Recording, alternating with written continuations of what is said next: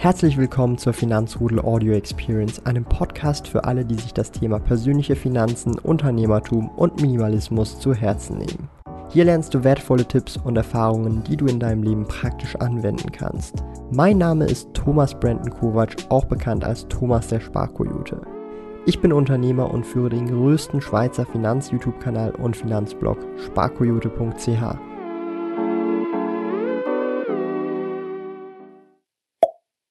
Guten Abend und herzlich willkommen zum Finanzrudel Community Talk. Wir sind wieder heute live um 18 Uhr mit dem lieben Saidi von Finanztipp. Erst schon zum zweiten Mal hier auf diesem Kanal. Also herzlichen Dank, dass du dir hier die Zeit nimmst für die Finanzrudel Community.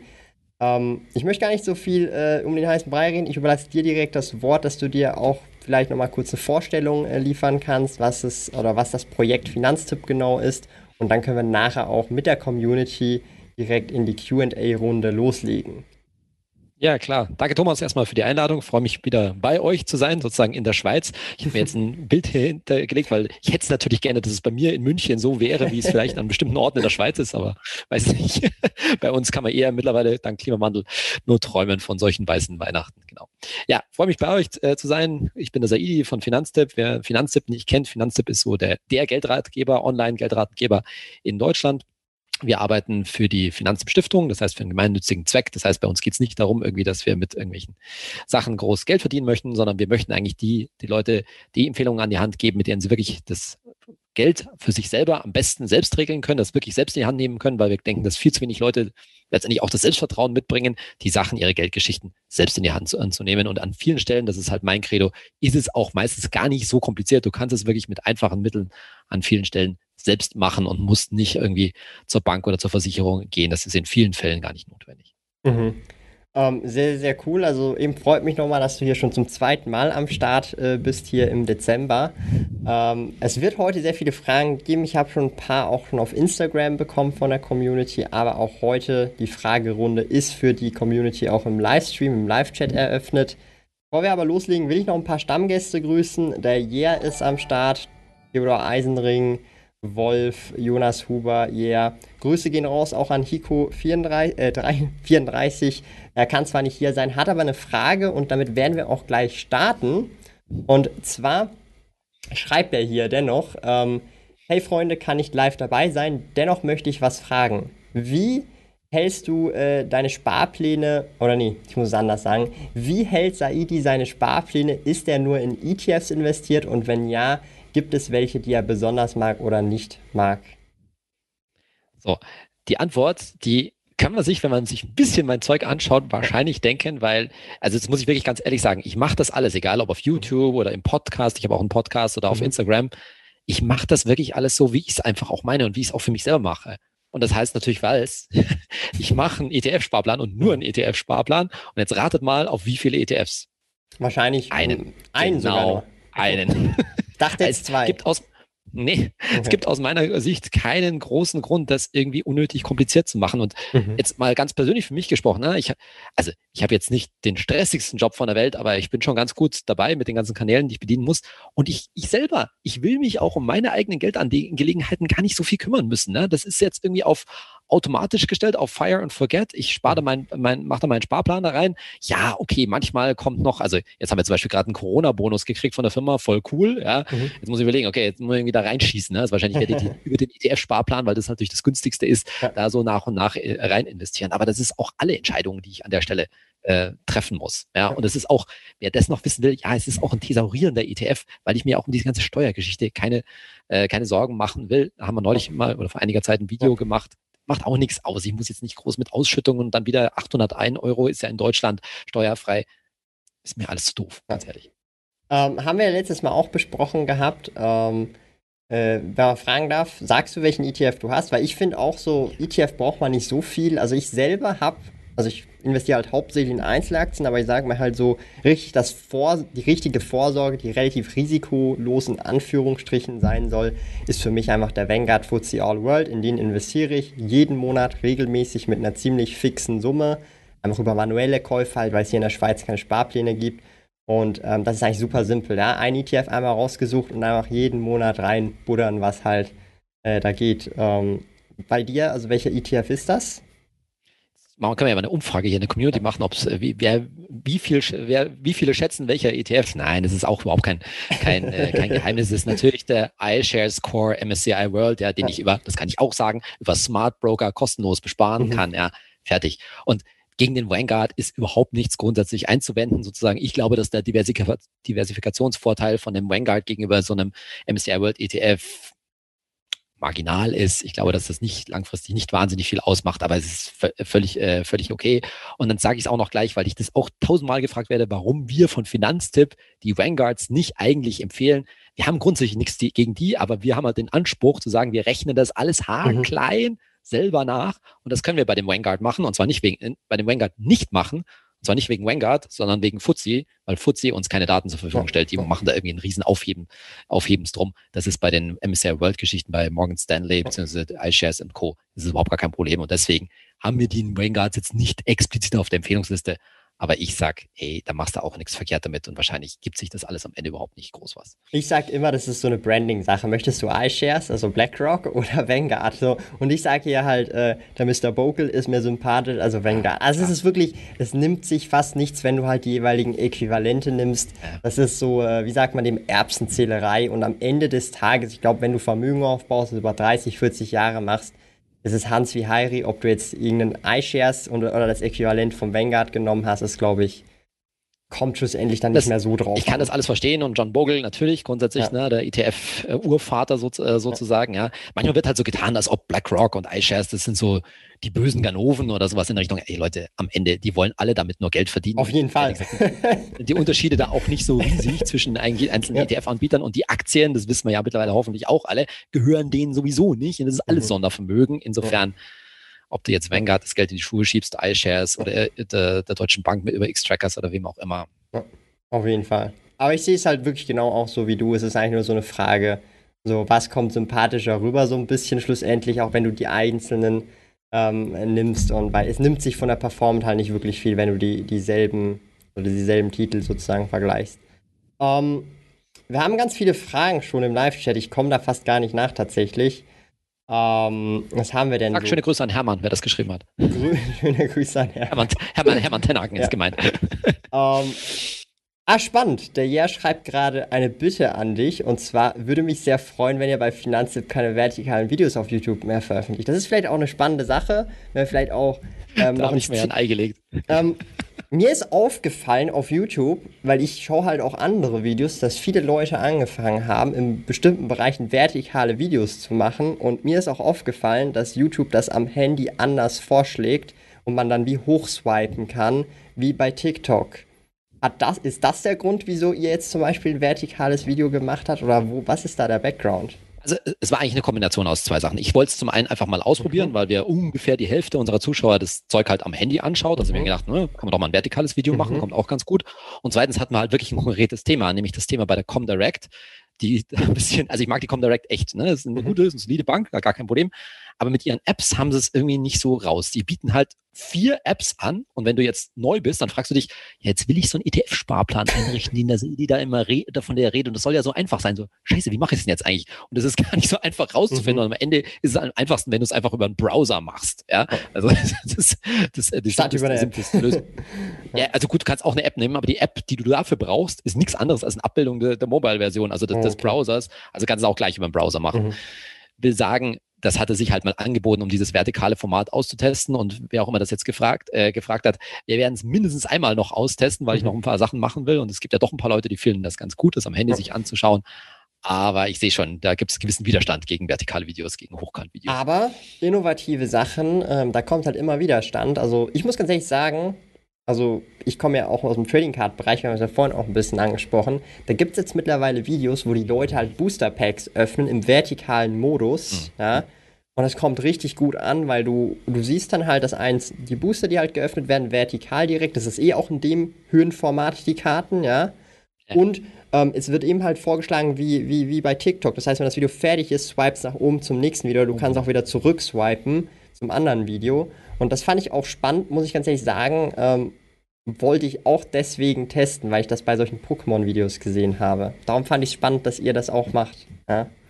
Sehr cool. Das war jetzt mal ein Gehversuch und wir werden ihn noch nicht gleich aufgeben, aber ich höre natürlich auf meine Community und wenn ihr Querformat-Videos besser findet, dann geben wir uns geschlagen. ähm, was haben wir noch so Spannendes? Ähm, vielleicht auch nochmal insgesamt, wenn wir äh, beim Thema nochmal ETFs bleiben. Du hast ja gesagt, du machst es super simpel, super easy.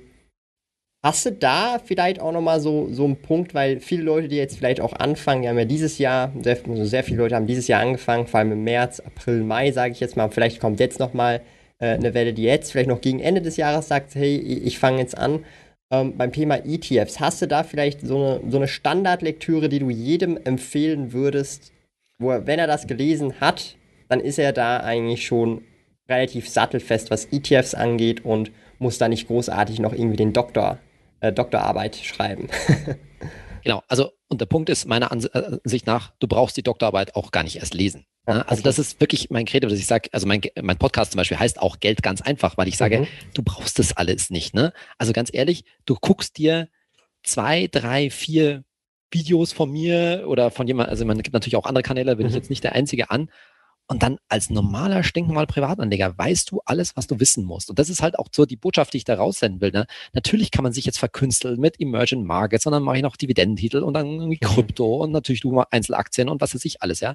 Aber das Ziel ist erstmal, dass viel mehr Leute auch viel mehr Geld in Aktien stecken und am besten breit gestreut halt über, über ETFs. Mhm. So, Ende. Und dann kannst du es auch wirklich einfach halten und brauchst dir keine große Lektüre reinziehen. Aber jetzt hast du gefragt nach Lektüre und jetzt darfst du wahrscheinlich dreimal raten, was ich jetzt empfehle. Der gute Gerd ist schon ein, äh, mir ein liebgewordener Gesprächspartner geworden. Das muss man sagen. Nein, klar. Gerd, Komma, souverän investieren ist nach wie vor das Go-To-Buch und da gibt es wahrscheinlich auch sich so schnell nichts dran, äh, nichts dran ändern. Aber, jetzt würde mich Gerhard wahrscheinlich an die Wand nageln für den, für den Satz, man muss es nicht gelesen haben, um in ETFs ein, äh, mit ETF investieren anzufangen und auch langfristig erfolgreich äh, zu sein. Weil meine Frage, Gegenfrage ist immer, wenn man jetzt da irgendwie drei, vier, fünf, sechs, sieben Positionen im Depot hat, wie viel mehr Rendite machst du denn wirklich als jetzt ein weltweit laufender ETF? Hm. Langfristig gesehen natürlich. Ja.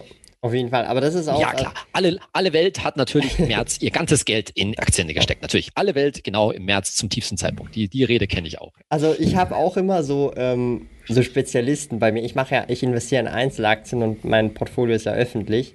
Und dann sagen mir dort, ja, es war doch super easy, hier 30 Prozent, 40 Prozent dieses Jahr zu machen. Aber das Problem ist, mein Portfolio hat halt so viele Value-Werte drin das hat halt einfach nicht so gezogen dieses Jahr, die Value-Werte. Was will man dann machen? Ja, dann macht man nicht 30, 40 Prozent. Und das ist halt auch immer wieder so ein Punkt. Ähm, da da, da gibt es halt mal Branchen, die gehen rauf und runter. Und da kommen wir dann auch schon in die nächste Frage. Und zwar, ähm, was hältst du von ähm, Zockertiteln im Portfolio, sowas wie Kryptos oder äh, zum Beispiel Tesla, wird hier gerade geschrieben, ähm, fragt der Rudi Brudi. Hast du sowas? Denkst du, das macht Sinn oder ist das eher sowas, ja, da verbrennt man sich die Finger mit? Also, ich habe persönlich sowas nicht. Punkt. Mhm. Ja, aber ich bin jetzt, ich stelle jetzt niemanden ans Kreuz, weil er das macht. Ich, mir geht es nur um zwei Punkte. Erstens, ich würde wirklich allen raten, unterscheidet, wahrscheinlich Thomas machst du das ja auch schon so. Mhm. Ich sage jetzt mal ganz bewusst zwischen investieren und spekulieren. Ja, und investieren heißt für mich natürlich weltweiter ETF. Und ganz konsequent, ich würde zwei Depots machen. Das brauchst du wahrscheinlich eh. Ja, du mhm. machst ein Depot mit möglichst niedrigen Kosten so für ETF-Geschichte und so weiter und dann hast du dein anderes Trader-Depot. So, und dann würde ich eine ganz konkrete Entscheidung treffen. Ich investiere in meine in mein Spielzeug, nenne ich das jetzt mal. Was, wie war das? Zockertitel, genau. Ja. In meiner Zockertitel, keine Ahnung, fünf Prozent meines Vermögens, zehn, ja. So, und dabei bleibt's dann bitte auch schön, mhm. ja. Und dann lässt du das, das, das Grobe, das da auf Fire and Forget, auf Automatismus hier im ETF laufen und mit dem Rest kannst, kannst du rumspielen und sei dir auch bewusst, das ist es halt ganz ehrlich, ist ein Stück Spielen und das mhm. befriedigt einen ja auch so ein bisschen. Ich kenne das ja schon auch. Ich habe das früher auch eine Zeit lang gemacht. So ist ganz, so ist es nur nicht. Ne? Ich habe auch in China mal war ich mal investiert und da solche Späße. Ja und gehebelte ETFs ja. und und Zeug, das man als mal hatte und mit Zertifikaten habe ich mal rumgespielt. Ja, aber muss sich halt schon auch in den Spiegel schauen und sagen, ja, ich mache das, weil es mich fasziniert, weil es mich ansteckt. Aber die Gefahr besteht halt da drin und gerade erst mit modernen Trading-Apps, ne, also in Amerika mhm. ist es mhm. natürlich Robinhood, bei uns ist es Trade Republic, da geht das los da geht das halt schnell. Und deswegen muss ich mich da aktiv begrenzen. Und wenn ich mal einen Totalverlust habe, dann habe ich halt auch einen Totalverlust und dann ist es auch, ist es auch nicht schlimm. Das Einzige, wo ich wirklich sage, wo es nie, was nicht geht, sind irgendwelche Geschichten, wo du Nachschusspflicht hast, also ja. CFDs und so weiter und so weiter. Da sage ich echt, Finger weg, weil da hört, hört der Spaß echt auf. Dann kannst du dich echt ruinieren mit dem Zeug. Ja, oder auch irgendwie Wert, äh, also Wertpapier, also Kredite mit Margin Call finde genau. ich ja auch ganz, ja, ganz kritisch. No also ähm, da habe ich auch schon, also äh, wir haben ja auch viele Gäste jetzt hier im Dezember gehabt, da haben viele auch über ihre Stories berichtet, ähm, weil wie sie in Vergangenheit, vor allem wo sie noch auch jung, jünger gewesen sind, auch solche Geschichten mit einem blauen Auge noch davon gekommen sind. Das sind dann auch schon ganz, ganz äh, krasse Sachen. Da wird ja dann auch Worst Case eben das Portfolio in dem Sinn zwangsliquidiert, sobald eine bestimmte ähm, äh, Grenze unterschritten Margin wird. Call. Margin Call halt eben und dann wird halt abverkauft und äh, dann verkauft man ja auch im schlimmstmöglichen Zeitpunkt eigentlich, weil man halt muss. Ähm, weil man gehebelt gewesen ist. Da, da bin ich auf, auf jeden Fall eigentlich, ist für mich eher so ein No-Go, vor allem im Nachschusspflicht eher weniger. Aber ich habe Casino-Portfolio, also ja, bin da. Und vielleicht Vielleicht noch ein Wort, weil natürlich nach Krypto schon gefragt worden genau. ist. Ne? Also gleiche Geschichte. Ne? Natürlich kann man Krypto machen mit einem hoffentlich sehr begrenzten Anteil von eurem mhm. Geld letztendlich. Ne? Das ist ja völlig fein. Der Punkt, was ich halt nur sage, ist, ja klar, Bitcoin hat die längste Historie und hat irgendwie dann den längsten Track Record und damit jetzt irgendwie so die größte Sicherheit. Aber eigentlich konsequenterweise, weil du halt einfach nicht weißt, welche Kryptowährung sich in den nächsten, was weiß ich, zehn Jahren durchsetzen wird, müsstest du halt auch da streuen. Ne? Wir haben uns so ein paar so Geschichten angeschaut. Es gibt tatsächlich schon sowas wie Kryptofonds, aber das ist noch eine sehr äh, unregulierte Geschichte. Also das kannst du niemandem wirklich im Moment so ernsthaft äh, empfehlen. Aber eigentlich musst du natürlich auch da dein Geld auf Paaren, Kryptowährungen ähm, ähm, verteilen, weil, was weiß ich, ne, jetzt fangen die an, die Regierungen in Kryptos zu machen, sozusagen, digitaler Euro kommt vielleicht, ne, die, die Chinesen machen da schon was und so weiter was weiß ich, ne? Vielleicht schaffen mhm. die Zentralbanken es dann doch, die ganze Kryptogeschichte ein Stück weit an den Rand zu schieben. Das würden jetzt ein paar Bitcoiner stellen mich jetzt an den Pranger, nee, oder an die, an die Wand, die würden mich jetzt erschießen. Nee, das wird nicht passieren, das darf nicht passieren. Ja, kann sein, aber weiß ich nicht. Ja. Ja, aber du hast dann, so wie ich rausgehört habe, keine Kryptos in dem Kontext. Nee, ich keine Krypto. Nee. Also ich, ich habe ganz wenig, also aktuell weniger als ein Prozent vom, äh, vom Nettovermögen. Habe auch nicht vor, mehr als ein Prozent äh, zu haben. So dass es halt, wenn was halt ist, dass es halt nicht wehtut. Also das was machst du dann, wenn das auf 10% raufgeht von alleine? Ja, das, das also was, was, was, was im Prinzip, Schwierige Entscheidung, ne? Also dann wäre es ja im Prinzip schon ein Ten-Bagger und so bei Ten-Bagger habe ich immer, oder ich sag's mal so, sobald etwas ein Ten-Bagger werden würde, habe ich bisher noch nie gehabt. Was ich machen würde, ist einfach den Einsatz rausholen. Da kann ich psychologisch auch für mich sagen, okay, ich habe den Einsatz wieder rausgeholt, ich lasse nur Gewinne laufen und wenn es halt auf Null geht, ist es egal, weil ich habe sozusagen in Anführungsstrichen nichts verloren. Ja, in Anführungsstrichen. Ja, aber der, der Witz ist natürlich der, dass das, also psychologisch gesehen natürlich, sorry, wenn ich es sage, Thomas, aber du weißt es wahrscheinlich selber, ist natürlich eigentlich Quatsch, ne? weil ich es weiß. geht nicht darum, was das mal wert war und wie viel du eingesetzt hast. Es geht immer nur hardcore, wie viel ja. Geld habe ich heute? Und wenn ich heute von meinen zehnfachen Gewinn wieder 90 Prozent davon verliere, mhm. dann habe ich halt nur mal 90 Prozent verloren, weil ich hätte auch die Entscheidung treffen können, das heute alles zu verkaufen. Also ja, völlig fein. Und das machen, machen wir alle so und unsere Depots erziehen uns auch, ja, weil sie sagen, ja, du hast jetzt so und so viel Gewinn gemacht. Aber eigentlich geht es immer nur um die harte Vorderkante der Gegenwart. Ja. Wie viel ist das Ding heute wert? Und wie viel wird es vielleicht quasi morgen wert sein? Wie viel du mal eingesetzt hast, ist eigentlich irrelevant.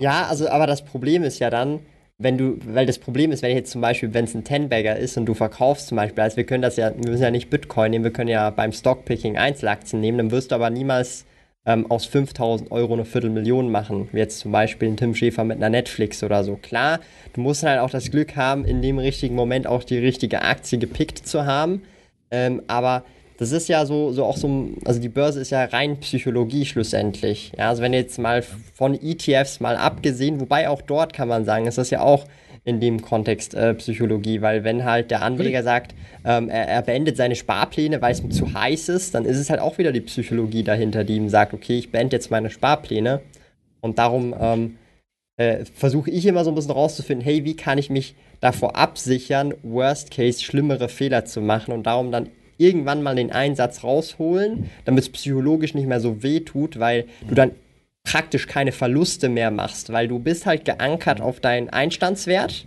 Genau. Und wenn du den halt verlierst und drunter gehst, kommt dann halt so dieses Casino-Mindset. Ah, ich baller noch ein bisschen rein und hol das, was ich verloren habe, raus.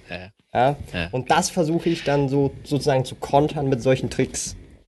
Die Konse also das Konsequente wäre eigentlich, was muss ich auch gestehen, auch ich oft falsch mache. Mhm und die meisten Leute wahrscheinlich, man sollte sich tatsächlich vorher überlegen. Du solltest für deine Geldanlage eine Strategie haben und vor allen Dingen auch ein Ziel, ein Anlageziel. Ne? Und deswegen sage ich auch dieses Trennen zwischen investieren und spekulieren. Und zwar beides.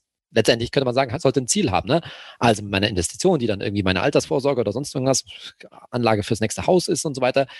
Damit will ich in, was weiß ich ja, 20 Jahren, 40 Jahren so und so viel 100.000 Euro erreichen. Das entspricht einer Rendite. Also irgendwas Konkretes vor, mhm. Augen, äh, vor Augen haben, damit man das auch weiß, wo man eigentlich hin will, ja. Und beim Spekulieren kann es genau dasselbe sein. Wenn du jetzt sagst, ich hole meinen Gewinn raus, dann heißt es eigentlich nur, naja, ich will halt nichts verlieren. Ne? Mhm. Also und zwar nominal nichts verlieren. Da kommt ja, ja Inflation noch dazu. Aber okay, ich will nominal nichts verlieren. Okay. Kann man sich als Ziel setzen. Du kannst aber auch sagen, nee, ich will das Geld verdoppeln. Ne? Sagen wir mal jetzt mal. Oh Gott, niedrige Ziele gesetzt, nur verdoppeln. Und dann ist es halt das, ja. Aber das wäre eigentlich konsequent mhm. zu sagen, ey, ich nehme mir vorher vor, wann ist es auch gut. Und dann kannst du sagen, ja, dann hole ich halt das raus und den Rest lasse ich laufen. Wenn ich es mhm. wieder verliere, dann verliere ich es halt wieder. Ja, also. Aber nochmal, ja, mhm. Entschuldige. Nee, nee. Aber eigentlich muss ich sagen, ja, es zählt eigentlich nur, wie viel mhm. habe ich jetzt heute. Das ist das Einzige, was erzählt. Die Vergangenheit ist eigentlich irrelevant, so was zu sagen. Auf jeden Fall. Also ich, ich verstehe vollkommen, was du meinst. Und ist natürlich in der Realität ist es so, man, man rechnet sich da vielleicht dann auch Dinge schön. Und ich sag mir halt, weil das ist ja so das Casino-Portfolio, ich will, wenn ich die Möglichkeit habe, den Einsatz rauszuholen, dann kann ich das laufen lassen. Das ist so für mich so, das lasse ich einfach laufen.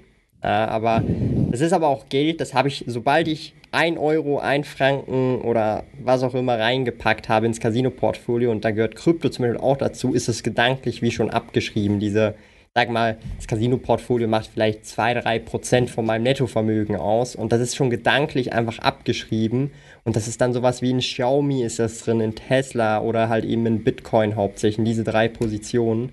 Oder auch sowas wie eine Nel Asa ist auch drin. Ja? Ähm, aber das ist dann schon wie gedanklich abgeschrieben. Das, das ist so für mich einfach, ähm, heißt auch so Casino-Portfolio, wie wenn ich jetzt ins Casino gehe und ich setze halt, ähm, keine Ahnung, 100 Euro auf die Zahl äh, 25 oder so. Ja, das ist so ein bisschen, das, darum auch der Name, ja, dass man da nicht irgendwie verwechseln kann, dass es dann doch irgendwie Investments ist, sondern es ist reines Casino. ähm, aber ich finde insgesamt, also ETFs natürlich, das ist auch für mich, ähm, also das ist so die eiserne Vorsorge, sage ich mal. Ich, ich stufe zum Beispiel mein Aktienportfolio auch deutlich risikoreicher ein, als zum Beispiel meine Investments in den Vanguard FTSE All World. Ja.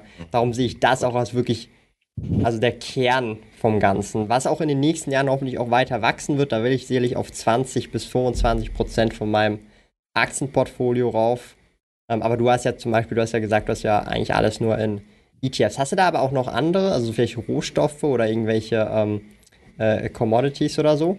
Nee, also die Commodity-Geschichte, die haben wir uns jetzt gerade mhm. angeschaut sozusagen. Na, und also muss man differenziert betrachten. Zum einen willst du, also das würde ich immer sagen, möglichst alle Investments mit Emittentenrisiko ausschließen. Ne? Das heißt also irgendwas, wo du sagst, das äh, beruht irgendwie auf einem, äh, ne, also auf einem Emittentenrisiko, wo ich letztendlich irgendwie ein Nachrangdarlehen oder sowas mhm. in der Richtung habe oder Anleihenstrukturen, würde ich zumindest für ein langfristiges Investment immer ausschließen, weil am Ende kannst du keinem einzelnen Geber, keinem einzelnen Emittenten, keiner einzelnen Bank etc. trauen. Ne? Nobody's too big to fail. Ne? Das war ja wohl mal die, die Lesson, die wir in mhm. äh, 2007, 2008 ähm, äh, gelernt haben. Mhm. Und dann ist das eigentlich die eigentliche Frage, wie kriegst du Investments hin, die sich zu Aktien, ja, eben nicht so stark korreliert verhalten. Also wo du sagst, ich kann mal was Gegenläufiges und so weiter. Das ist extrem schwierig. Es ist extrem schwierig, was Liquides zu finden, was dann auch noch zu Aktien irgendwie mhm. nicht so stark äh, korreliert findet. Mhm. Früher waren es halt Anleihen, aber die kannst du heute nicht mehr sinnvoll, äh, sinnvoll nehmen, außer du wirst wirklich dann äh, doch richtig rumzocken. Also insofern macht das gar, gar keinen Sinn. Und auch da wieder meine Devise, hey, keep it simple. Und da jetzt schon, schon der Appell, ey, ich bin der Letzte, der nicht sagen würde, hey, Leute, packt viel Geld in Aktien und Aktien-ETFs, natürlich, ja. Aber wir müssen uns schon auch alle den Spiegel vorhalten. Wir sind halt seit zehn Jahren im Wesentlichen nur auf strebenden Markt gewöhnt. Ne? Und das mhm. ist, war in den letzten Jahren auch nicht so wahnsinnig schwer, Gewinne zu, äh, zu machen. Die Frage ist eher, wie hoch. Ja? Aber wir müssen uns halt auch mal auf Situationen einstellen, auf lange Phasen, wo das nicht der Fall ist, wo es halt mindestens mal seitwärts oder auch Japan ist ja das Beispiel. Ja, genau. Okay, es muss jetzt nicht gleich 20 Jahre sein, das glaube ich jetzt, ne? aber dass eine, dass eine Downphase, eine BES irgendwie auch mhm. mal sieben Jahre anhält, ja, ist jetzt nicht so historisch, nicht so ungewöhnlich. Ja, das nächste Jahrzehnt mag durchaus mal nicht so toll, äh, toll laufen. Was will ich sagen? Naja, nicht das ganze Geld bitte in Aktien oder in mhm. irgendwelche sonst, äh, sonstigen Anlagen. Auch wenn es da keine Zinsen gibt. Liquidität ist total wichtig, ne? Und das Leben ändert sich und du weißt nie, was du als nächstes vorhast und so weiter. Du willst ins Ausland gehen, du willst einen Job ändern, du willst dich selbstständig machen, Business eröffnen. Thomas weiß, wovon ich rede. Brauchst du Kohle. Und dann mhm. ist es mhm. halt uncool, wenn du dein Zeug mit Verlust aus dem Depot holen musst. Deswegen bin ich durchaus ein Freund zu sagen, hey, eine große Liquiditätsreserve auf dem Konto, auf dem Tagesgeld, wo auch immer, ist auch wichtig. Es hat nämlich auch was mit Lebensgefühl zu tun, nicht sich abhängig zu machen von deinem Depotstand. Das ist, Leute gibt es nämlich auch, ja, deren Glück und deren Nachtschlaf und alles davon abhängt. Uh, wie sieht es denn da gerade aus? Und das soll halt nicht der Fall sein. Ja? Ja, und während der Krise äh, lief es bei denen dann nicht so dolle, wenn sie irgendwie 97% Aktienquote äh, im äh, Vermögen ha äh, gehabt haben, weil das war ja, das war kurz und schmerzlos, muss man aber an dieser Stelle sagen. Also, ähm, ich weiß nicht, vielleicht kannst du da ja noch mal was auch äh, oder Input dazu geben, weil viele Leute auch, ähm, die jetzt vielleicht das im Nachhinein sehen oder jetzt auch live dabei sind, erst seit Anfang des Jahres dabei sind. Und ich meine, das ist ja, ich weiß nicht, wie man dem sagt, ist das ein Flash oder ist, ist es ja innerhalb von zwei Monaten ist das Ding wieder hochgebounced. Wir haben jetzt neue All-Time-Highs ein halbes Jahr später und alles explodiert. Also nicht alles, aber doch schon viele Tech-Sektoren, verschiedene Sektoren explodieren praktisch förmlich. Ähm, Hast du da vielleicht nochmal äh, äh, was, wie man damit umgehen kann, dass man da vielleicht auch aufpassen äh, sollte, weil viele der Leute, die gerade erst begonnen haben, haben teilweise selbst nur mit ETFs bereits schon 30% plus im Portfolio. Ja, aber das ist ja nicht normal. Nee, das ist absolut nicht normal. Und ich glaube, die wichtigste Vorbereitung, die man treffen kann, ist sich gedanklich bewusst mit so einer Krise auseinanderzusetzen. Ich erzähle es mal von der eigenen, von der eigenen Warte. Ne? Also ich hatte 2008 natürlich auch schon ein Depot, ja, und da war jetzt nicht so viel drauf wie, wie heute, aber da waren auch schon, liefen auch schon ETFs und da hatte ich immer auch mit anderen kleinen Sachen rumgespielt. Und dann kam der berühmte Montag im September, als Lehman dann eben pleite gegangen mhm. ist. Und dann wollte ich mich in mein Depot einloggen, weil das war mir alles nicht mehr so geheuer sozusagen. Und dann bin ich halt nicht mal nicht reingekommen und zwar den ganzen Tag nicht. Ich sage jetzt nicht bei welcher Bank, ja, aber es war, ging natürlich vielen, vielen Leuten so. Und dann hast du in den nächsten Tagen schon gemerkt, da sind die Politiker vor die Presse gegangen, ne, hier äh, Merkel und, und, und Steinbrück und so weiter. Und dann haben die angefangen, so die Sparkonten zu garantieren. Und dann denkst du natürlich im, im, im, im Gegenzug so, oh Scheiße, also wenn die jetzt schon sagen müssen, dass das Geld auf der Bank sicher ist, dann ist doch irgendwas ganz am Dampfen. Ne?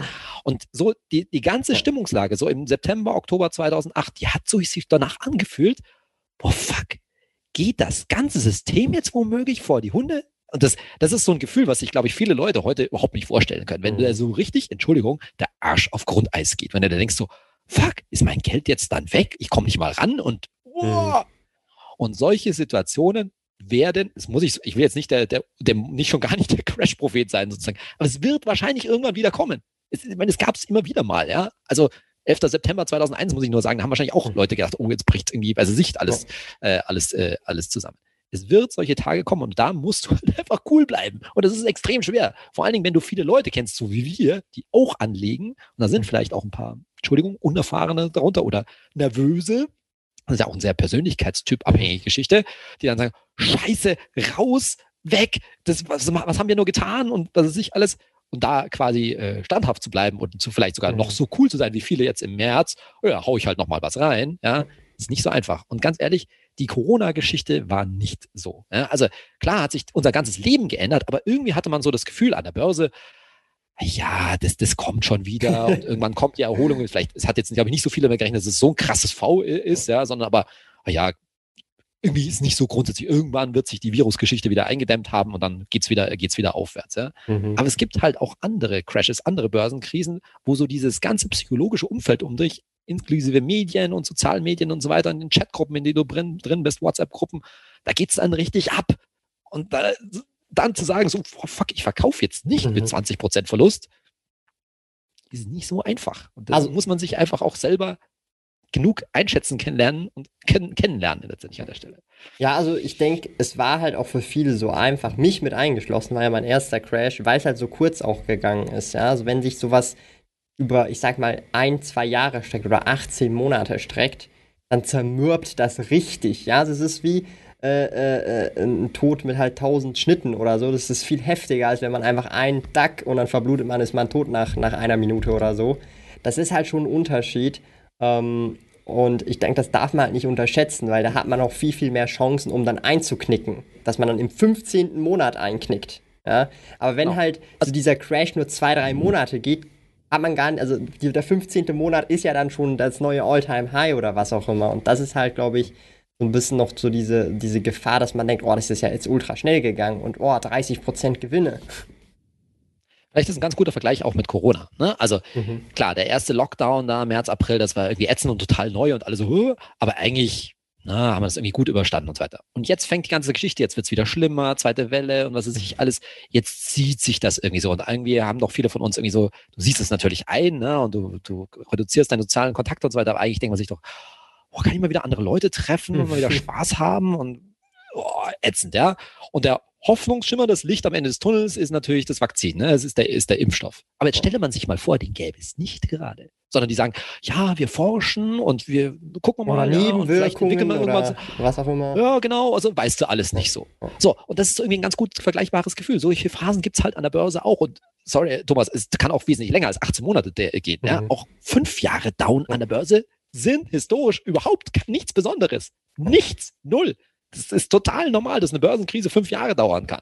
Mhm. Und dann will ich mal viele Leute sehen, inklusive mich übrigens, ne? Wenn ich dann ah, das IDI hat immer gesagt, ETFs, ja, und jetzt schaut euch mal die scheiß Performance über die letzten fünf Jahre an und das ist alles Kacke und die Firmen gehen vor die Hunde und alle Kredite platzen und weiß der Henker noch, was alles passiert. Ja, kann alles passieren. Ne? Und dann, sorry, und dann will ich die Leute sehen, die irgendwie, keine Ahnung, wenn, ich sage jetzt nicht, dass Tesla vor die Hunde geht, aber dass irgendeine so Aktie halt explodiert. Äh, kann passieren. Und dann bist du halt erstmal gebrandmarkt. Und der Witz ist ja natürlich, dass du genau dann mindestens mal dabei bleiben musst und am besten natürlich noch nachlegen. Ich sage natürlich, am besten Sparplan machen und dich mhm. völlig unabhängig machen von den ganzen Timing-Geschichten. Aber vor allen Dingen dabei bleiben. Weil wenn du dann aussteigst, ist es meistens halt auch psychologisch der Super-GAU, weil du kommst nicht wieder. Oder du kommst dann, im schlimmsten Fall kommst du im falschen Zeitpunkt wieder. Nämlich dann, wenn es wieder raufgegangen ist und dann steigen mhm. alle wieder ein. Oder, minus, ja. oder 30 Jahre später, ja, hätte ich die Aktie behalten, wäre ich jetzt Millionär. ja, das ist so der Klassiker, glaube ich. Äh. Ähm, aber du hast vorhin ein gutes Thema noch angesprochen, ähm, nämlich äh, der Tobias Heck fragt, welche Form der Geldanlage macht Sinn für Leute, die in den 50ern oder älter sind? Er schreibt noch, denke, ETFs sind da wegen der kurzen Anlagezeit eher ungeeignet. Hast du da vielleicht, also ich würde schon nicht sagen, dass ETFs ungeeignet sind, aber wenn man ja älter ist, dann muss man schon anders denken, oder? Jein. Also, erstmal klare Aussage, auch mit 50, auch mit 60 mhm. sind ETFs noch geeignet. Ich sage gleich warum. Die Frage ist nur, wie viel da rein? Mhm. Na, da wirst du halt wahrscheinlich keine Aktienquote von 90 Prozent fahren oder sowas in der Richtung. Sollte man vielleicht generell nicht, aber eher nicht. Aber dem Ganzen, die Frage kriege ich ziemlich oft, dem Ganzen wohnt auch wieder so ein klassischer Denkfehler inne, nämlich die Denke, dass wenn ich mal in Rente gehe, mit, weiß ich nicht, wie es in der Schweiz ist, ne, irgendwie 62, 65, 67, 70, ist auch völlig mhm. wurscht, dass dann auf einmal alles anders ist. Nein, ist es nicht. Das ist genau der Witz an der Sache. Ne? Nur weil du in Rente gehst und nicht mehr, also kein Arbeitseinkommen mehr hast, muss sich deine Geldanlage nicht von einem Tag auf den anderen ändern. Also konkret, du bist, sagen wir mal, 60 oder 65 auch und so weiter. Und ich sage ja immer, ne, Aktien-ETFs sollte man eher so auf 15 Jahre planen. Naja, also ich kann ja schon in aller Regel damit rechnen, dass ich na so, wenn ich jetzt das 60. oder 65. überschritten habe, dass ich da vielleicht noch so ein paar 20 Jahre noch lebe mhm. und so weiter. Also will sagen, es spricht doch nichts dagegen, auch in der Rente, im Alter, noch Aktien und Aktien-ETFs äh, zu haben. Halt nicht so viel wie vorher im Leben. Anders gesagt, jetzt kann ich mit der üblichen Standardregel kommen, ne, 100 minus Lebensalter. Ne? Also was heißt ich, spricht nicht so viel dagegen, mit, mit 60 vielleicht noch 40, vielleicht 30, vielleicht nur 20 Prozent Aktien zu halten. Und dann vor allen Dingen immer regelmäßig, was weiß ich, kannst du quartalsweise verkaufen zum Beispiel vielleicht oder sowas, langsam immer wieder was rausholen. Das ist natürlich deine, dein Rentenanteil dann quasi, deine private Altersrente sozusagen, die du dir aus dem Depot aus, äh, ausbezahlst. Und dadurch schmilzt ja dein Aktienanteil in deinem Macht deiner Geldanlage sowieso vielleicht nicht Sinn? Ausschütten, wenn man dann schon so alt ist? Macht das vielleicht dann nicht Sinn? Kannst du machen, aber warum? Also du kannst auch genauso einfach den Thesaurierer, die du dein Leben lang hast, weiter behalten und dir einfach pro Jahr, was weiß ich, ja, zwei Prozent, drei Prozent ausbezahlen. Ist auch nichts anderes als die, Anführungszeichen, Dividenden. Aber das, die ist ja dann automatisiert. Dafür musst du ja dann nichts mehr machen, weil du musst ja dann immer noch die Order machen, die Verkaufsorder. Heißt, das wäre dann total okay. automatisiert, oder? Also, okay, gut, wenn wir jetzt von das Automatisieren reden, es gibt es auch heute schon und ich bin sicher, je mehr Aktienanleger es da draußen gibt, machen wir es einfach bis ich alt bin und bis du alt bist, da ist recht, ja. gibt es automatisierte Auszahlpläne. Die gibt es nämlich heute zum Teilweise schon, die sind noch nicht, so, noch nicht so bekannt. Das heißt einfach nichts das Gegenteil zum Sparplan, sondern du stellst halt einfach ein, ich will im Quartal, weiß ich nicht, 1000 Euro aus meinem Depot. Mhm. Fertig. Und das wird dann auch wahrscheinlich, so wie heute im Sparplan, nichts mehr kosten oder nur noch minimal was kosten. Mhm. Und vor allen Dingen, ich habe nichts gegen Ausschütter, das wird, da werde ich immer missverstanden. Aber es ist so ein bisschen, es hört sich mal so ein bisschen an, als ob Ausschütter irgendwie besser wären oder sowas in Richtung. Nee, sind sie nicht. Es ist total egal. Entweder du holst dir die Ausschüttungen aus deinem, also kriegst die Ausschüttungen aus deinem Ausschütter oder du hast einen Thesaurierer. Naja, dann holst du dir manuell deine, äh, deine Dividenden, Dividenden sage ich jetzt mal da raus, mhm. oder einfach deine, was weiß ich, zwei Prozent oder auch drei Prozent pro Jahr und gut ist. Macht steuerlich keinen Unterschied und bei den günstigen Depots heute macht es von den Kosten her auch mhm. null Unterschied. Und ich behaupte sogar, so ein Auszahlplan, der ist wesentlich planbarer, weil da wirst du dann vielleicht mit 70 irgendwie keinen Stress mehr damit haben und wenn dann die Dividende auf einmal ausfällt und so weiter, nee, du holst dir deine, was weiß ich, 1000 Euro im Monat oder was auch immer du da rausholst, fertig und gut ist. Also ich finde, also ich, ich auf jeden Fall, also das mit den, Aus also macht eigentlich Sinn, wenn Sparpläne gibt, muss es auch das Gegenteil geben, ist ja im Prinzip dasselbe. Also habe ich irgendwie gar aber nicht dran jetzt gedacht. Schon, aber es wird, wird, wird viel mehr, wird es viel mehr geben. Ja. Also hier in der Schweiz gibt es ja auch noch keine Sparpläne, von dem her einfach für Deutschland so, jetzt mal ah, hier an dieser okay. Stelle. Okay. Ähm, darum bin ich ja auch großer Fan von, äh, also Ausschüttern. Der Vorteil für mich auch dahingehend ist, wenn du halt auch schon ein größeres Vermögen hast, vor allem auch nur noch in der Ansparphase, kann ich auch entscheiden, hey, ich will das eigentlich gar nicht wieder in diesen ETF reinhauen, will damit vielleicht Gold kaufen. Ja, oder ich will das in was anderes reinvestieren. Und dann kann ich noch selber entscheiden, wo das halt reingeht und selber, weil ich das Portfolio dann manage, rebalancen. Das ist aber dann wahrscheinlich für eher für Leute, die auch vielleicht das Thema Finanzen auch mehr als Hobby sehen, sich da öfters mit beschäftigen und das nicht irgendwie sozusagen der ETF-Sparplan und dann läuft das automatisiert und dann ist es vergessen, so gesehen. Das finde ich halt auch noch so ein der Vorteile, wenn ich jetzt zum Beispiel jetzt, ich habe den Vanguard FTSE All World, die ausschüttende äh, Variante und je mehr das halt wird, umso mehr sind das an Ausschüttungen und dann kann ich auch sagen, okay, ich kaufe mir jetzt halt mit den Ausschüttungen einmal im Jahr noch eine Unze Gold oder was auch immer. Ja. Da spricht ja nichts dagegen. Das Einzige, wo ich immer ein bisschen dagegen anrede, ist so, dass ich glaube, dass viele Dividendenfans, egal ob die jetzt mhm. Einzelaktien machen oder so ein Ausschütter, so manchmal das Gefühl haben, dass die Dividenden, Herr, lass es Gold regnen, als ob die so aus dem Nichts herkämen. Oder anders gesagt noch, eigentlich noch mehr, die sind dann irgendwie add-on, die sind extra sozusagen. Ne? Also ich habe meine Aktie und dann kriege ich meine Dividende. Und mit der Dividende kann ich machen, was ich will, da, was ich ja, verjubel ich oder mhm. reinvestiere ich und so weiter. Aber die Substanz greife ich nicht an. Und das ist ein aus meiner Sicht ganz klar ein Denkfehler. Warum? Wenn du jetzt eine, ein Unternehmen hast, bleiben wir mal bei einer Einzelaktie, die keine Dividende ausschütten, naja, die machen mit dem Geld ja hoffentlich trotzdem irgendwas. Die reinvestieren das, die machen irgendwas damit, ja. Und es ist nicht gesagt, dass die deswegen irgendwie das, weiß nicht, schlechter machen oder vor allen Dingen, dass dieses Geld eine schlechtere Rendite macht als die ausgeschüttete Dividende in einem anderen Unternehmen. Im Gegenzug kann es sein, muss nicht sein, aber kann es sein, dass dieses andere Unternehmen, das eigentlich gar keine gute Idee ist, überhaupt eine Dividende auszuschütten, weil die sollten es vielleicht besser reinvestieren in F&E oder was auch immer. Keine Ahnung. Will nur sagen, dieses dieses Geld, diese Ausschüttung, die Dividende, die, die kommt nicht, die nicht Gott regnen lassen, sondern die kommt halt aus dem Unternehmen. Und dann ist halt die Frage, wo ist sie besser aufgehoben? Bei euch letztendlich, die ihr selber, wie du Thomas, entscheidest, was du damit machst, oder wäre sie besser im Unternehmen mhm. geblieben, die damit vielleicht noch mehr gehebelte Rendite mit Fremdkapital gemacht hätten? Weißt du nicht. Ich, ich, ich schaue das mir halt immer so vom unternehmerischen Approach halt an, weil du bist ja Besitzer vom Unternehmen und Dividende ist ja nichts anderes als die Gewinnbeteiligung und ich sag's mal so, stellen wir uns mal vor, es würde nicht an der Börse gehandelt werden und du hast jetzt eine stille, sag mal, einfach eine stille Inhaberschaft, wie man dem sagt, oder du bist halt an einer AG beteiligt, die halt nicht an der Börse ist, dann kannst du die ja grundsätzlich nicht einfach so verkaufen, sondern du willst irgendwie Geld da auch bekommen, ja. Und das ist dann ja sehr oft äh, die Dividende. Und ich meine, wenn man ja selber ein Unternehmen besitzt, ist es ja auch kein Geheimnis. Da schüttet man sich als Geschäftsführer oder halt an die Leute, denen die Anteile oder das Stammkapital einer GmbH, gehört, auch wiederum Dividenden ähm, aus. Also ich sehe es dann immer so auch nochmal zusätzlich von dieser unternehmerischen Perspektive, dass du halt jetzt zum Beispiel von Apple, du bist halt Investor, du gehört ein kleiner, winziger Anteil vom Unternehmen und das ist halt so dieses, äh, diese Beteiligung, die du halt bekommst, also die, der Gewinn vom, vom Unternehmen. Und ähm, klar, auf schlussendlich, ob das dann besser aufgehoben ist, indem, in, indem ich das dann in Gold investiere, das ist dann fraglich wiederum, ja, weil wahrscheinlich performt Apple besser als Gold vielleicht.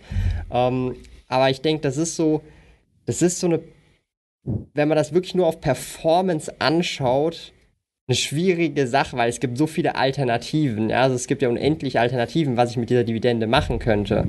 Also ich könnte ja sagen, ich, ich nehme jetzt die Dividende vor, vor einem Jahr und packe die in Bitcoin.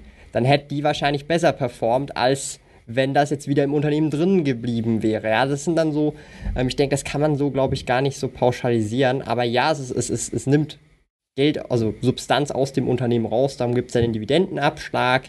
Ähm, sprich, das Unternehmen wird ja dann um die gezahlte Dividende an der Börse sozusagen weniger wert. Also ein Franken Dividende wird ausgezahlt. Das Unternehmen an der Börse sinkt um einen Franken, weil die Orders angepasst werden. Und ähm, ja, aber das ist, glaube ich, so eine, so eine ewige Diskussion, glaube ich, oder? Also, ja. das, da genau. gibt es also, kein richtig, kein falsch, glaube ich. Nee, genau. Die Frage ist halt, was ist dein eigenes Bedürfnis? Wenn du sagst, ja. ich brauche einen regelmäßigen Cashflow, dann klar, dann ist es ein wichtiges Bedürfnis. Dann sage ich halt, naja, aber den kannst du dir eben auch manuell oder zukünftig vielleicht per mhm. Auszahlplan ja. äh, äh, auszahlen. Und da holst du auch nur Geld sozusagen in Anführungszeichen aus den Unternehmen raus, beziehungsweise verkaufst natürlich einen Teil, äh, verkaufst natürlich einen Teil deiner Aktien.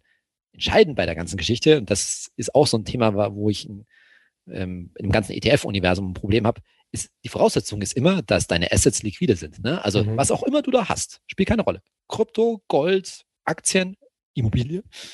Es muss liquide sein. Du musst da, da musst, es muss einen Markt mhm. dafür geben, einen täglichen, wahrscheinlich einen täglichen Markt, sodass du da dein Geld rausholen kannst. Wenn das nicht der Fall ist, dann wird es in jeder Form schwierig, weil ich sage das nur, weil du vorhin mit stille Beteiligung und so weiter angesprochen hast. Ne?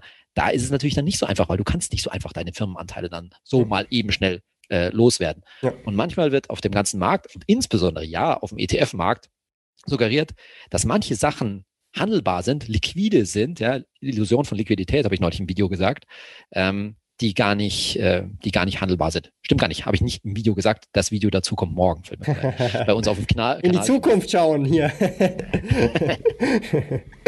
ja. ähm, wir haben hier noch eine ganz spezifische Frage an dich äh, vom Morvias. Äh, er schreibt nämlich, in der Schweiz ist der Vanguard FTSE All World ähm, Accumulated, also der Thesaurierende, nicht zugelassen, mhm. nur der Distributed, also sprich in Schweizer Franken, glaub, soweit ich das verstanden habe. Für den äh, Thesaurierenden braucht man Euro, also Währungsverluste möglich. Dafür hat man den Selbstläufer. Was ist Sinn? Dollar. Ähm, hat man bei ETFs Währungsverluste? Nee, das, das, kann, hä? Das, das, das kann ich mir kaum vorstellen, weil das muss ja, da sind ja einfach die Unternehmen drin. Die sind dann ja in der jeweiligen, ob das jetzt US-Dollar ist oder was auch immer, die sind ja dann in den jeweiligen Währungen im ETF drin, oder? Genau. Also innerhalb des ETFs, also auf Ebene der Aktien sozusagen, mhm. ja, natürlich hast du da Währungsrisiken, aber die sind so stark diversifiziert, mhm. das kannst du eigentlich letztendlich nicht auffangen, äh, auffangen. Und dabei ist auch wichtig, Währungsrisiken sind auch immer Währungschancen. Ne? Also mhm. bei euch jeder hält sein Geld sozusagen alles in Franken, bei uns alles in Euro. Was spricht dagegen, eigentlich einen Teil seines Geldes in Dollar mhm. zu haben? Nochmal so ein kleiner Neben, Nebengedanke.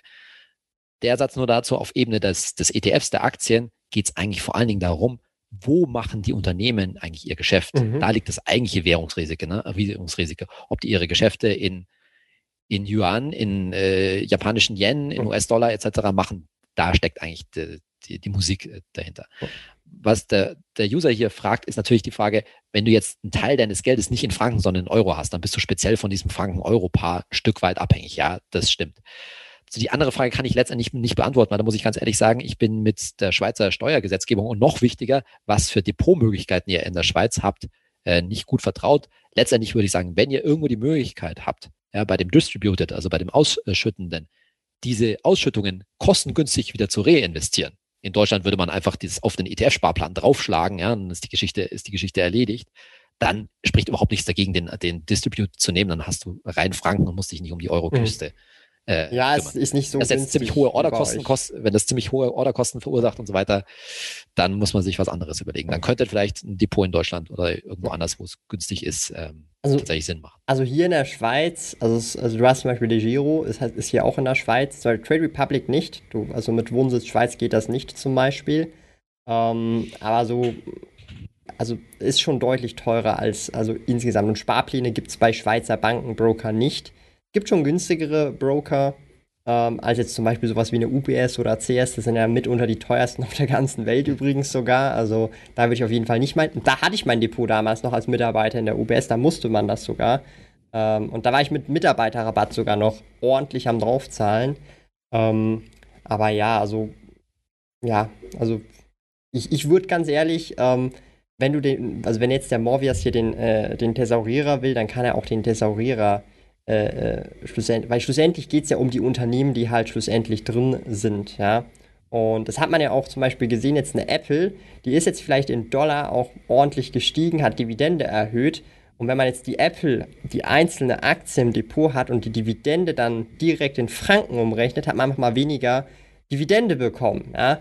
Und da ist es dann wiederum wichtig, das ist so noch mein, meine persönliche Meinung, dass man die Dividende von jeweiligen Unternehmen, wenn man auch Einzelaktien drin hat, auch in den jeweiligen Währungen bekommt. Also ich bekomme zum Beispiel Dividende von Apple in US-Dollar, also sprich nicht umgerechnet direkt, sondern auf ein US-Dollar-Konto und kann dann, wenn ich das nächste Mal wieder US-Aktien kaufe, direkt diese Dollar auch eins zu eins nehmen, ohne irgendwie äh, einmal zurückzutauschen, wieder nochmal zurückzutauschen, wo ich dann auch nochmal etwas Geld verliere beim doppelten Hin- und Hertauschen. Also das ist auf jeden Fall, weil wenn man verschiedene Unternehmen hat oder verschiedene Währungen im Depot hat, sehr wichtig, dass man diese verschiedenen Währungskonten als Verrechnungskonten auch hat, weil da spart man längerfristig enorm viel, vor allem wenn man auch mit der Zeit ein größeres Vermögen aufbaut und die Dividenden vielleicht dann schon auf vielleicht auch mal ein paar tausend oder sogar mehrere zehntausend Euro im Jahr sind irgendwann einmal. Also da spart man dann wirklich sehr viel.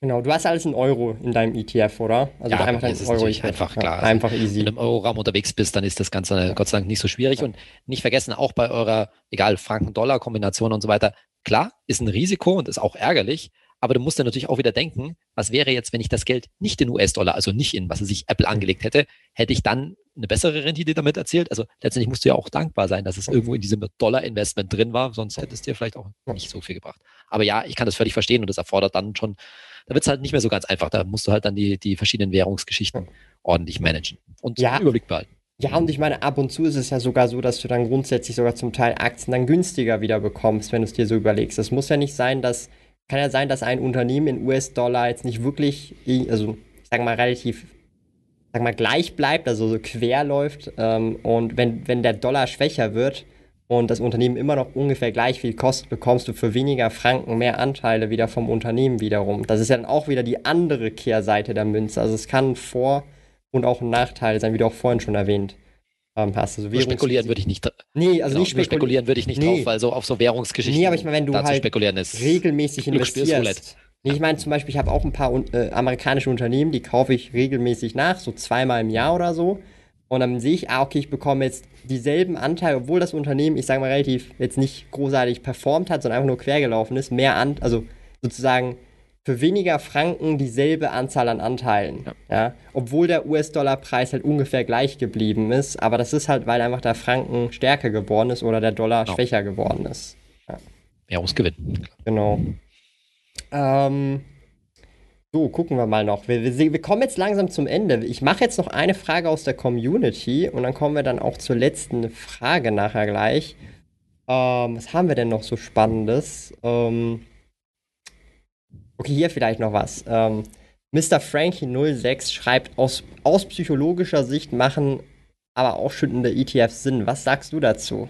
Also er, er, spricht wahrscheinlich davon, dass wenn man erst gerade beginnt mit dem Investieren und dann das erste Mal so, so, so eine Ausschüttung sieht oder halt eben die Dividende, dass das halt enorm motiviert, dass man da auch vielleicht weiter dran bleibt. Wie siehst du das Thema? Denkst du, da belügt man sich selber oder kann das Sinn machen für einige oder wie ist das? Also Jetzt muss ich differenziert äh, antworten. Lustige ist, ich habe dazu gerade ein Video gemacht. Mhm. Also es ist tatsächlich, es ist tatsächlich eine, eine psychologische Geschichte natürlich. Mhm. Also grundsätzlich, erstmal, wenn jemand mit, egal über Dividendenzahlungen oder über Ausschüttungen aus einem ausschüttenden Fonds, ETF, wie auch immer, wenn das jemanden motiviert, mit Aktieninvestments zu beginnen und ihn auch vielleicht in der Krise mehr bei der Stange hält und so weiter, dann ist es eine gute Sache. Punkt. Eins. Zweitens, bitte aber wissen, dass dieses Geld nicht irgendwie vom Himmel fällt, sondern es kommt aus den Unternehmen. Und deswegen ist natürlich ganz wichtig, es zu reinvestieren. Das gehört auch dazu. Weil wenn du damit nichts machst, das haben wir auch mal vor einiger Zeit im YouTube-Video durchgerechnet, das ist eigentlich die eigentliche Sünde damit mhm. sozusagen. Also wenn das dann irgendwo in irgendwelchen Gullis verschwindet auf dem Verrechnungskonto bzw. Girokonto, nein. Also die Dividenden der Dividendenanteil, der Dividendenrendite ist ein ganz großer Anteil der Gesamtrendite von Aktien. Das heißt, mhm. was du da rausbekommst, muss wieder rein. Irgendwie, auf irgendeinem, auf irgendeinem Weg.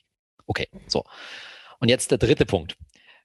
Ja, es ist ein bisschen Selbstbelügung. Ja, warum? Weil du könntest natürlich auch Folgendes machen. Anstatt einem ausschüttenden ETF nimmst du, wie ich schon gesagt habe, einen tesorierenden ETF und verkaufst dir einfach. Ne? pro Jahr 2%. Die durchschnittliche Dividendenrendite im MSCI World über die letzten fünf Jahre liegt irgendwo so zwischen 1,6 und 2%. Also kann ich mir doch 2% jedes Jahr rausholen. Dann freue ich mich, ja? Habe ich mir selbst verkauft, Cash auf meinem Verrechnungskonto. Und dann was? Ja, äh, wieder rein, oder? Weil es soll ja wieder reinvestiert werden.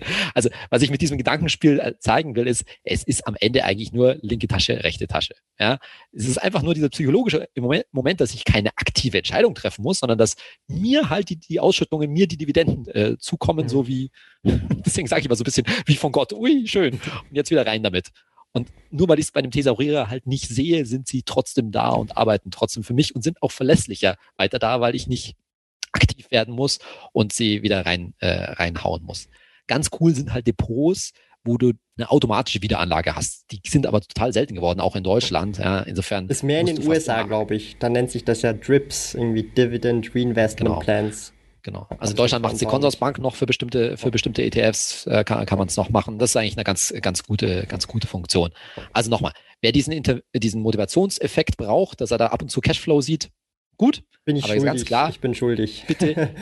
ja, ist ja okay. Aber du reinvestierst es ja auch wieder. Du überlegst dir dann, was machst du jetzt mit, was machst du jetzt damit? In meiner einfachen Welt, wo ich nur einen ETF habe, habe ich nicht so die Auswahl. Ja, ich muss es sowieso wieder reinhauen. Also kann ich es im Grunde genommen auch mhm. gleich drin lassen und einfach einen Thesaurierer mhm. nehmen und bin stressfrei. Aber ja, klar, vielleicht bin ich dann in der Krise ein bisschen nervöser. Kann sein. Ähm, aber das sieht man ja auch gut, dass Reinvestieren wichtig ist. Also ich finde das immer ein cooles Beispiel. Der DAX, einer der wenigen Performance-Indizes, ja, und dann vergleicht man das mit einem SMI und mit einem S&P 500 und denkt sich, ja, okay, der DAX ist zwar nicht der beste, aber schlägt sich irgendwie doch schon noch gut. Und dann schaut man mal den Total Return vom SMI oder vom S&P 500 an und dann, ah, miese Geschichte, ja. Aber da sieht man halt auch, wie wichtig das Reinvestieren ist, egal jetzt ähm, äh, bei welchen äh, Indizes, aber da sieht man, wie viel das von der Performance ausmacht und was das für Absolut. riesige Unterschiede ähm, sind. Weil schaut euch mal den DAX-Kurs-Performance an, weil dann ist nicht mehr so, so hübsch wie der normale DAX. Ja? Genau, vor allem gerade weil deutsche Unternehmen ja so, die Deutschen so Dividendenfanatiker sind, genau. deswegen da hören natürlich auch die deutschen Unternehmen drauf und dann schütten die 30 da schön ihre Dividende aus und bei manchen Unternehmen denkst du, da hätten es eben besser nicht gemacht, ja, ja. sondern über, überholt mal eure Struktur ja. sozusagen. Eigentlich, die hätten es die besser thesaurieren sollen, ja, genau. Ja. Ähm, so, das war auch jetzt eine gute Abschlussfrage. Jetzt kommen wir zur richtigen letzten Frage. Und zwar, das ist die Frage, die ich tatsächlich jedem Gast hier im Dezember stelle. Und zwar, ähm, Jahr 2020 ist jetzt dann bald vorbei, war super turbulentes Jahr, sehr speziell für die meisten Leute. Und nächstes Jahr 2021, wie schaut es da bei dir aus? Projekte technisch, Finanztipp, aber vielleicht also, auch persönlich. Was sind so deine Ausblicke fürs nächste Jahr? Was erwartest du oder was erhoffst du dir fürs nächste Jahr? Und ähm, an was äh, arbeitest du so nächstes Jahr? Ja, genau. Also Gott sei Dank, ich dachte, jetzt muss ich, soll ich hier meine Glaskugel ausbringen, äh, rausbringen. Nee. Wo steht, was ist nee, ich, nee. der DAX am 31.12.2021? nee, machen wir, machen wir natürlich nicht. Ähm, was wollen wir nächstes Jahr machen. Mhm. Ja, also da gibt es eine ganze Reihe von Geschichten, die wir, die wir äh, vorhaben. Ähm, wir sind zurzeit eh schon, das merkt vielleicht der eine oder andere, der uns folgt, auf Instagram sehr stark, unsere Präsenz da ähm, auszu, äh, auszubauen. Wir haben jetzt mit Reels äh, angefangen auf Instagram und das werden wir sicherlich noch weiter, äh, noch weiter ausbauen. Dann werden wir wahrscheinlich auch weitere Kanäle noch stärker bespielen. Insbesondere LinkedIn haben wir da im, mhm. äh, haben wir da im, im Blick, dass wir da was, äh, da was, äh, was machen. Auf YouTube geht es mir eigentlich vor allen Dingen darum, also wir werden uns auf, nicht nur auf YouTube, aber vor allen Dingen auf YouTube einen komplett neuen Look äh, zulegen, mhm, cool. weil wir alle finden, dass der Look also Rebranding gekommen ist, sage ich mal. Also genau, ne, da wird es ein komplettes Rebranding, Redesign geben. Da verrate ich jetzt noch nichts, aber da könnt ihr euch schon freuen. Das cool. dauert aber noch ein bisschen, bis wir das alles äh, redesigned haben an der Stelle. Das wird eben vor allem, also wird auf allen Kanälen passieren, aber vor allen Dingen auch auf, auf YouTube. Aber wir werden ja bei YouTube auch viele neue Inhalte äh, machen, die so ein bisschen aus diesem klassischen äh, Beritt weggehen. Äh, ich habe es ein paar, ein paar Stellen immer schon wieder anklingen lassen. Wir denken, mhm. oder ich bin vor allen Dingen der Meinung, dass, wie wir es ja heute auch schon gesagt haben, es ganz, ganz viel Psychologie ist, sehr, sehr, sehr viel Psychologie und dass wir uns sehr gut auf alles, was wir noch, oder vieles, was wir noch nicht kennen, weil die Zukunft ist natürlich ungewiss, vorbereiten können, indem wir uns das mal ein bisschen vor Augen führen und was da auch in unserem Hirn, vor allen Dingen in unserer Wahrnehmung der Dinge so ähm, äh, abläuft. Dazu kann ich, muss ich bloß mal hier rübergreifen, ein ganz tolles Buch empfehlen. Das wird wahrscheinlich der eine oder andere kennen. Das muss ich so in die, in die Kamera halten, dass Ui, sehen kann. Das ist wegen dem Green, man kann es nicht Ah, das kenne ich. Daniel Kahnemann. Ja, das kennst du wahrscheinlich. Daniel Kahnemann, schnelles Denken.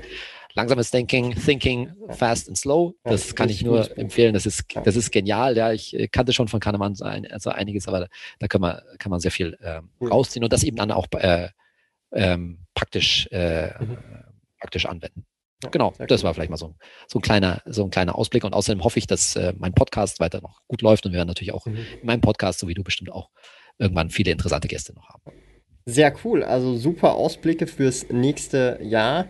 Und ich freue mich schon aufs Rebranding. Ähm, bin gespannt, was dabei rumkommt. Kannst du schon die Farbe vielleicht verraten oder nein, ist es auch zu geheim? Nein. Zu geheim? Aber zu es geheim. wird alles, wird alles ein bisschen frischer, ein bisschen okay, hipper, cool. ein bisschen. Ja, cool. Aber das wird man ja überall dann. Even sehen. more nice. Also das wird man dann auf jeder Plattform dann ähm, sehen. Sehr ja. cool. Na klar. Um, ähm, Wahrscheinlich Erkennungsweiter. Wer sind die? Habe ich noch nie gesehen. Ja, wie heißen die? Hä, ist das dasselbe Finanztipp? ja, das ist tatsächlich die. um, ähm, also ich bedanke mich nochmal ganz herzlich äh, für deine Zeit hier. Ich glaube, die Community konnte auch einiges äh, mitnehmen. Wir haben ja auch viele coole Fragen angesprochen, auch bereits schon jetzt vieles, äh, viel gutes Feedback hier auf den heutigen Stream. Ähm, also herzlichen Dank, Saidi, dass du dir hier die Zeit genommen hast. Ähm, ich hoffe, man hört sich vielleicht auch nächstes Jahr äh, mal wieder, wenn Stimmt du Lust mal. hast. Und ähm, ja, dann wünsche ich euch auch einen super schönen Abend. Morgen geht es natürlich wieder weiter um 18 Uhr. Hoffentlich seid ihr da auch dabei. Da ist nämlich jemand aus der Community dabei, der Hai Nakamoto. Und da werden wir über Kryptowährungen reden. Er ist da wirklich Experte in dem Bereich. Und jetzt hier nochmal großen Applaus an den lieben Saidi. Und ähm, ja, Thomas, vielen Dank nochmal für die Einladung. Gerne. Und bestimmt, bestimmt nächstes Jahr mal wieder. und dann wünsche ich euch schönen Abend. Bis dahin, Outro genau. los. Schöne Feiertage an alle. Macht es gut.